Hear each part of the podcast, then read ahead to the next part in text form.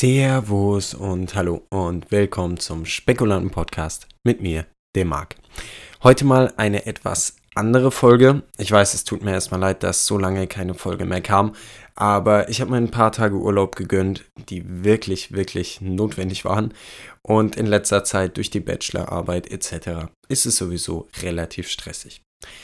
Heute soll es um meine Investorgeschichte gehen. Ich möchte euch heute mal erzählen, wie ich zur Börse gekommen bin, da wir ja zurzeit auch mit verschiedenen anderen Aktionären darüber sprechen, wie sie zur Börse gekommen sind, was ihre ersten Schritte an der Börse waren. Und um euch die Spekulanten ein bisschen näher zu bringen, dachte ich mir, erzähle ich heute mal meine Investor Story. Und die beginnt schon relativ früh. Wir wollen anfangen im Alter von 12 bis 13 Jahren. Was macht man im Alter von 12 bis 13 Jahren? In den meisten Fällen, vor allem als Junge, zocken. Zumindest zu unserer Zeit. Und die Spiele, die ich damals gespielt habe, waren zum Beispiel FIFA Ultimate Team, also die ganzen FIFA-Reihen, oder auch Mädchen 2. Es ist eigentlich völlig egal, welche Spiele das waren, sondern es ging darum, was ich in diesen Spielen gemacht habe. Ich habe keines dieser Spiele um des Spielen Willens gespielt, sondern nur, weil es in diesen Spielen einen Markt gab, bei dem man irgendetwas handeln konnte. Bei FIFA Ultimate Team zum Beispiel, für die Leute, die das nicht wissen, ähm, da geht es um Fußball, habe ich im Prinzip nie Fußball gespielt, sondern nur mit den Spielern von A nach B gehandelt nur darin lag der Reiz für mich in diesem ganzen Spiel. Und genauso bei Mädchen 2. Wobei das ein Spiel ist, das die wenigsten unter euch kennen dürften. Würde ich einfach mal schätzen. Das heißt, Spiele haben wirklich nur mit einem gescheiten Markt Sinn für mich gemacht. Wo mir schon damals eben klar war, dass dieses Handeln einfach irgendwie mein Ding ist. Dann wurde ich natürlich irgendwann 18. Und mit 18 habe ich dann auch meine ersten Aktien gekauft. Wobei ich sagen muss, dass es da noch viel, viel an. Es gab vieles, vieles, was in meinem Leben zu der Zeit los war und Aktien waren sicher nicht äh, der Main Fokus. Ganz im Gegenteil, einer der größten Punkte zu der Zeit in meinem Leben war Glücksspiel. Warum ich das hier erzähle, damit ihr versteht, was für eine Affinität ich zum Risiko habe. Also ich würde mich selbst als wahrscheinlich glücksspielsüchtig bezeichnen oder zumindest als risikosüchtig, denn ich habe es geschafft, es zu verlagern. Ähm, heutzutage spiele ich eigentlich überhaupt nicht mehr. Aber das Risiko, das suche ich mir jetzt in den Aktien und nicht mehr in irgendwelchen, an irgendwelchen Roulette-Tischen oder sonst was. Aber ich muss ehrlich sagen, ich habe die Zeit damals noch etwas verschwendet und mir war schon immer klar, so du musst eigentlich was mit deiner Zeit machen, du musst eigentlich irgendwas Gescheites handeln und nicht in irgendwelchen Games handeln oder Glücksspiel oder sonst was. Wenn du schon die Affinität zu sowas hast, kannst du es auch anders nutzen. Allerdings hat es eben ein bisschen gedauert, bis es wirklich bei mir ankam. Und 2020 fing es dann wirklich bei mir an mit den ganzen Aktien und sonst was. Und zwar bin ich 2020 zu einem Auslandssemester nach Finnland gegangen und hatte da endlich mal wieder Zeit, zu mir selbst zu finden und meine Ziele und sonst was für die, für die nächste Zeit festzulegen. Einfach mal wieder ein guter Break, der einem gezeigt hat, wo es hingehen soll. Und ich habe mich davor auch schon natürlich ein bisschen mit Aktien beschäftigt, habe aber da nur ein, zwei kleine Positionen gehabt bis zu dem Zeitpunkt, die auch, muss ich ehrlich sagen, wirklich nicht die besten waren. Zum einen hätten wir da die MIG AG, ich glaube es handelt sich dabei um einen Finanzdienstleister irgendwo aus Deutschland und Green Organic Dutchman, ähm, da geht es um Cannabis. Allerdings, ähm, ich glaube, die MIG AG wäre ein gutes Investment gewesen, die Green Organic Dutchman bis heute nicht. Ähm, ich habe aber beide irgendwann wieder auch auf dem Weg verkauft. Aber ich bin jetzt schon wieder ein bisschen abgeschweift, es tut mir leid. Es fing dann an, Anfang 2020, dass ähm, ich mich mit dem Aktienthema wieder ein bisschen mehr beschäftigt habe. Auch natürlich dann ähm, mit dem Aktiencrash etc., wenn man ihn denn so nennen kann. Ähm, weil man da eben einfach wieder ein bisschen mal reingekommen ist, sich gedacht hat, oh Mann, hätte ich doch. Ich denke, das war wie bei vielen. Und ähm, mein wirklicher Anfang war dann auch ähm, eine ganz bestimmte Firma, und zwar Champignon Brands. Champignon Brands war die erste Firma in diesem ganzen Psychedelika-Hype. Die erste Firma, die irgendwas mit Magic Mushrooms oder Pilzen zu tun hatte. Und zu Beginn haben sie einfach Pilztee verkauft. Also zu ganz, ganz, ganz am Anfang, das ist jetzt schon eineinhalb, fast zwei Jahre her, ähm, hat dieses Unternehmen Pilztee verkauft. Heutzutage, nur um euch auf den neuesten Stand zu bringen, ähm, arbeiten sie an Ketamin intravenös, äh, Ketamin Spray und ja, ganz viel Zeug mit Ketamin. Also da hat sich auch äh, eine Menge geswitcht seit Anfang. Und ja, Champignon Brands, ihr könnt euch den Chart gerne mal anschauen, ist komplett durch die Decke gegangen zu Anfang. Ich glaube bei 0,3 oder so bin ich rein stand auch kurz mal bei 2 Euro oder ich glaube sogar noch drüber. Oder 1,50 Euro. Ich will, ich will nicht lügen, aber es waren, es waren sehr viel 100 Prozent, die das Ding hochgegangen ist. Und ja, dann war ich eben innerhalb von weniger Wochen ein paar tausend Euro im Plus durch ein nicht allzu großes Investment zu Beginn. Also verglichen mit den heutigen Positionen war das nicht mal sonderlich groß. Aber dadurch, dass die Prozente da reingehagelt sind, ähm, kam man am Ende auf ein sehr, sehr gutes Plus. Allerdings war das mein erster, das war mein erster, meine erste wirkliche Position. Ich wurde absolut übermütig. Ich dachte mir natürlich, okay, das ist das, was ich für mein Leben mache. Ich werde jetzt nur noch Aktien handeln und damit mein Geld verdienen, weil es ist ja, es ist ja so einfach. Es ist ja so easy. Ja, ergo, ähm, ich wurde übermütig, habe äh, verkauft, gekauft, verkauft, gekauft. Ähm, zu den wirklich bescheuertsten Momenten überhaupt, zu denen man nicht mehr hätte kaufen sollen. Aber daraus lernt man eben. Hab einige Panikverkäufe dann noch gemacht bei dieser Firma, die mich auch, die sehr, sehr, sehr wehgetan haben. Aber angesichts des Kurses jetzt und der Tatsache, dass die Firma über ein Jahr nicht handelbar war, waren die Panikverkäufe immer noch sehr, sehr gut durchdachte Verkäufe. Definitiv.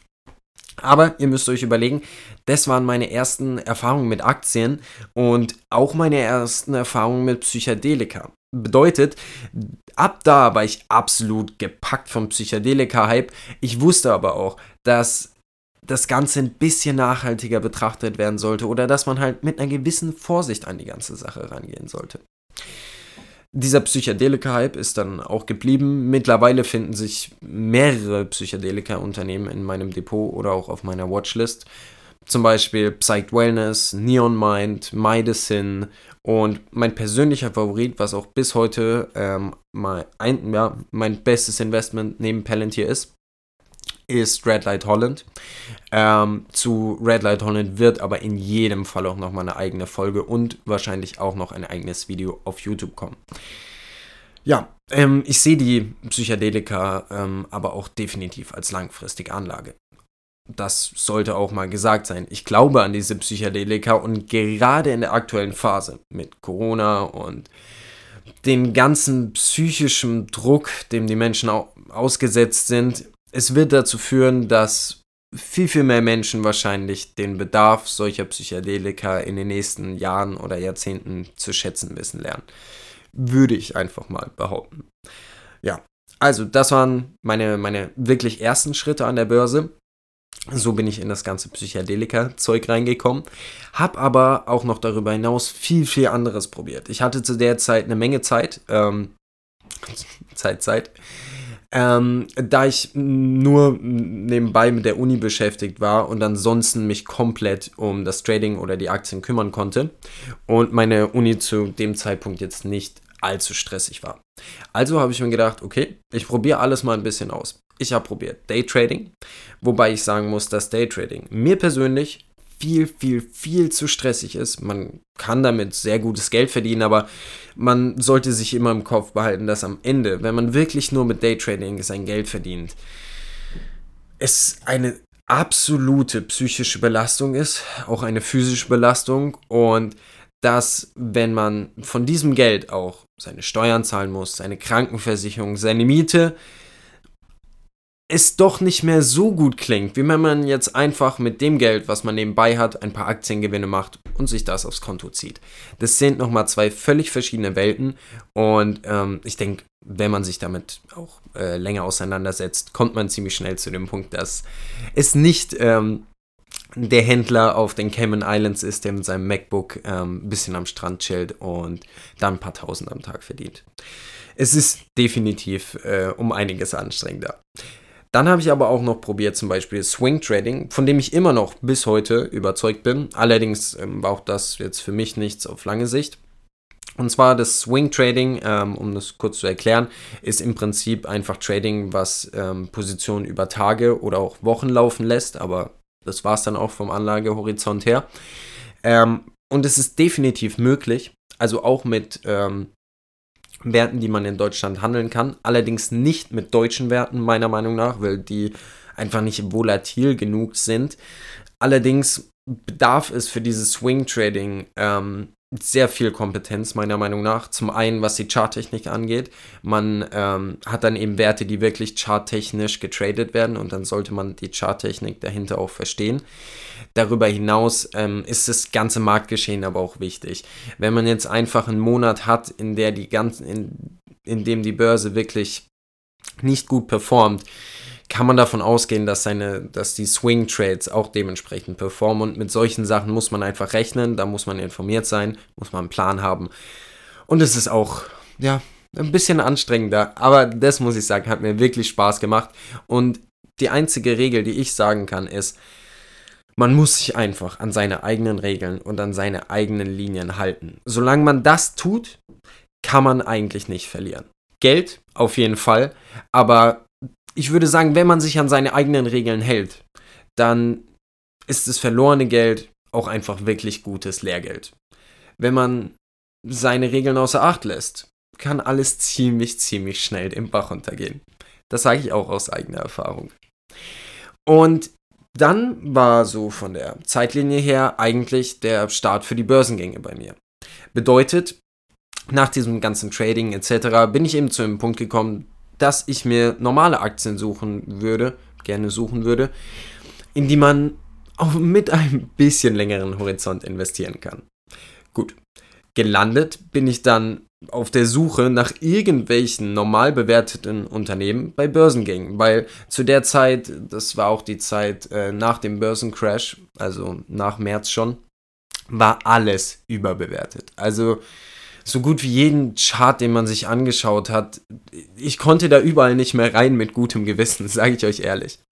Und deswegen bin ich dann bei Börsengängen gelandet, weil ich dachte, okay, das sind neue Unternehmen, komplett neuer Markt, die noch nicht überbewertet unter oder unterbewertet sind. Wobei das auch, naja, Halbwahrheit war, wie ich mittlerweile feststellen musste, denn es gibt auch genug Börsengänge, die zum Börsenstart einfach viel zu überbewertet sind aber es hat sich zumindest noch kein Chartbild rausgebildet. Viele kennen diese Unternehmen noch gar nicht. Also das war zum Beispiel auch bei Palantir, wo wir gleich zu kommen werden, der Fall, dass die meisten dieser Unternehmen bis drei Monate nach Börsenstart gar nicht kannten und sie dann erst groß an Publicity, sonst was mitgenommen haben und dadurch erst richtig an Fahrt aufnehmen konnten und man dementsprechend eine gute Performance im Depot hatte. Und ja, mein absoluter Start, was Börsengänge angeht, war dann Palantir. Ich habe von Palantir mitbekommen, nebenbei in irgendeinem Forum oder auf YouTube, ich weiß es gar nicht mehr, und habe mich dann mal ein bisschen reingelesen, ein bisschen informiert und bin drauf gekommen, dass es überhaupt keine Nachrichten dazu gab. Gar keine. Nada, niente. Woraus, äh, woraus auch die Idee für die Spekulanten entstanden ist. Aber dazu später noch ein paar Takte. Aber ich habe wirklich überhaupt gar nichts zu Palantir gefunden und auch niemand wusste, was Palantir eigentlich ist. Mittlerweile ist Palantir, würde ich sagen, ein sehr gehypter Wert. Die meisten kennen den Laden und auch viele Investoren, mit denen ich so gesprochen habe, können mir mittlerweile irgendwas zu Palantir erzählen. Als ich zum ersten Mal in Palantir investiert habe, gab es keinen einzigen deutschen Artikel zu Palantir. So viel sei mal gesagt. Aber warum mich dieser Börsengang so gecatcht hat, für mich hat da alles gepasst. Es war die perfekte Firma in der Datenanalyse, weil ich sowieso denke, dass Daten die nächsten 10, 20 Jahre der Welt bestimmen werden. Und wer die Macht über die Daten hat, hat die Macht über die Welt. Zumindest so meine Weltanschauung. Und dafür ist Palantir mit ihrer Datenanalyse die perfekte Firma. Es ist das perfekte Management. Ich mag nicht den gestriegelten, geniegelten ähm, CEO. Ich brauche jemand mit Visionärcharakter. Und Alexander Karp ist definitiv jemand mit äh, Visionärcharakter. Ich weiß nur noch, die ersten Kommentare, die ich zu ihm gelesen habe, waren, jemand mit so einer Frisur in einem CNBC-Video kann eigentlich nur reich werden. Aber das ist genau mein Humor und genau mein Level. Und es handelte sich dabei um ein direktes Listing. Bedeutet, dass die Aktien ohne Underwriter direkt an der Börse gelistet wurden und eben auch für uns die Möglichkeit bestand, endlich einen realistisch gescheiten Preis für diese Aktien zu zahlen. Und ich glaube, ich habe so um die 8,50 Euro damals gezahlt. Heute stehen wir bei 18 und wir standen auch schon wo ganz anders. Aber das meine ich mit, Palantir war zu dem Zeitpunkt bei diesen 8,50 Euro ein Unternehmen, was eh niemand kannte, vor allem in Deutschland. Aber dadurch ist dann eben die Liebe für die Börsengänge entstanden. Und in der Zeit habe ich dann auch viele andere Börsengänge mitverfolgt, die eben genauso durch die Decke gegangen sind oder spannende Sachen mit sich gebracht haben, spannende Geschichten. Zum Beispiel Airbnb. Ich glaube, jeder von uns hat schon mal in einem Airbnb gewohnt. Snowflake, das, das nächste große Investment von Warren Buffett viele, viele weitere Pilzunternehmen wie Compass Pathways, ATI Life Science, MindMed soll jetzt auch an die Nasdaq gehen, viele, viele mehr.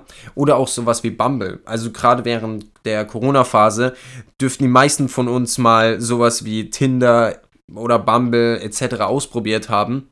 Und dass diese Unternehmen dann auch direkt an die Börse gehen, finde ich einfach super spannend. Oder genau das gleiche wie mit DoorDash ähm, und vielen, vielen weiteren. Also da wird euch auch noch eine Menge ähm, erwarten, denn es gibt wirklich sehr, sehr viele Unternehmen, die ich im letzten Jahr kennengelernt habe, die ich euch einfach noch vorstellen möchte, weil ich der Meinung bin, dass sie einfach eh niemand kennt. Und welche von all den Unternehmen dann letztlich in meinem Depot gelandet sind, möchte ich euch auch noch irgendwann erzählen, wobei wir das dann besser auf eine andere Episode verschieben, denn mein Depot ist wirklich kein normales, wenn man das so sagen darf. Ich kann mich noch erinnern, als ich den ersten Termin, gescheiten Termin bei der Bank hatte und meine Bankberaterin mein Depot angeschaut hat, meinte sie einfach nur, das sind aber ein paar Exoten und hat eigentlich nur geguckt wie ein Auto und konnte mit keinem dieser Werte irgendwas anfangen. Sei es drum. Also seid gespannt, was da noch kommen wird. Jetzt möchte ich aber zum Abschluss auch nochmal kurz erklären, wie diese ganze Investorengeschichte zu den Spekulanten passt. Und zwar hat das Ganze nämlich angefangen im Dezember 2020 mit den Spekulanten. Ihr dürftet ja durch die Investorengeschichte jetzt wissen, dass ich seitdem schon einige Zeit mich mit Aktien und dem Thema Börse beschäftigt habe. Aber wir waren absolut genervt von den aktuellen Finanzportalen, Finanznachrichten, sonst was. Alles voller Werbung, also wirklich alles voller Werbung, nur noch Pop-ups. Man konnte manchmal wirklich nicht zwischen Artikel und zwischen Werbung unterscheiden. Dann die Bewerbung von allen Aktien. Also unter jedem zweiten Artikel kurz mal der Satz, dass die Person, die den Artikel geschrieben hat oder die Person, der die Firma gehört, Aktien an dem und dem Unternehmen hält und sonst was. Auch nicht unbedingt das Beste. Und auch einfache Lügen. Wirkliche Lügen. Ich dachte zumindest, als ich mich dem ganzen Thema zum ersten Mal gewidmet habe, dass Finanzen was super Seriöses sind. Spoiler-Alarm sind sie definitiv nicht ganz das Gegenteil. ähm, ich habe zum Beispiel einmal mich über Sweet Earth ähm, Holdings informiert, eine irgendwas mit CBD-Zeug. Ähm, auf jeden Fall gab es einen Artikel, der gemeint hätte, sie ha haben noch circa 20 Millionen ähm, oder Produkte im Wert von 20 Millionen US-Dollar auf Lager.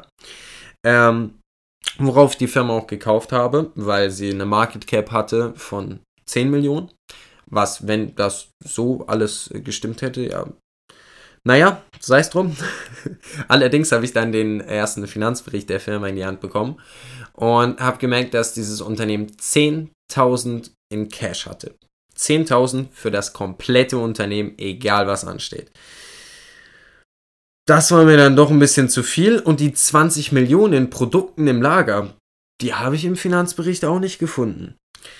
Also, kamen wir zu der, zu der Überlegung, dass wir einfach selbst uns um diese Nachrichten kümmern müssen und da selbst was aufbauen möchten, weil es halt derzeit für uns sehr, sehr, sehr wenige Portale und Nachrichten gibt, die man sich wirklich im Bereich der Börse und Aktien geben kann, die auch gut sind und die einem ein bisschen Mehrwert bringen.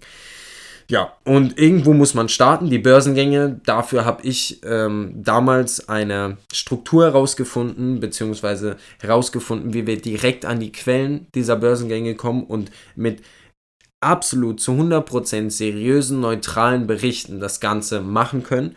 Und dadurch hat es auch mit den Börsengängen gestartet, wobei wir mittlerweile auch gelandet sind bei spekulativen Aktien, eine Akademie-Seite haben, einen ganzen Depotvergleich haben. Also mittlerweile baut sich das Ganze ja zu einem normalen Finanzportal oder Finanzblog, was auch immer auf.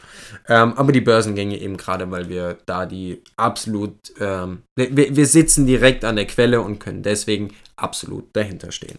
Ja. So viel dann eben auch zu der Connection zwischen den Börsengängen und den Spekulanten und wie das alles zusammenpasst.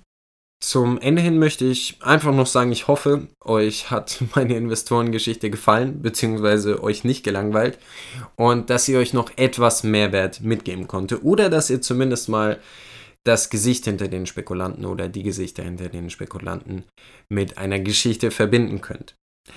Ansonsten hoffe ich natürlich, dass auch die Stories mit der Überheblichkeit, was Champignon Brands oder andere Sachen anging, dafür sorgen, dass vielleicht der ein oder andere unter euch den ein oder anderen Fehler vermeidet. Aber ansonsten bedanke ich mich vielmals fürs Zuhören und hoffe, wir hören uns bald wieder.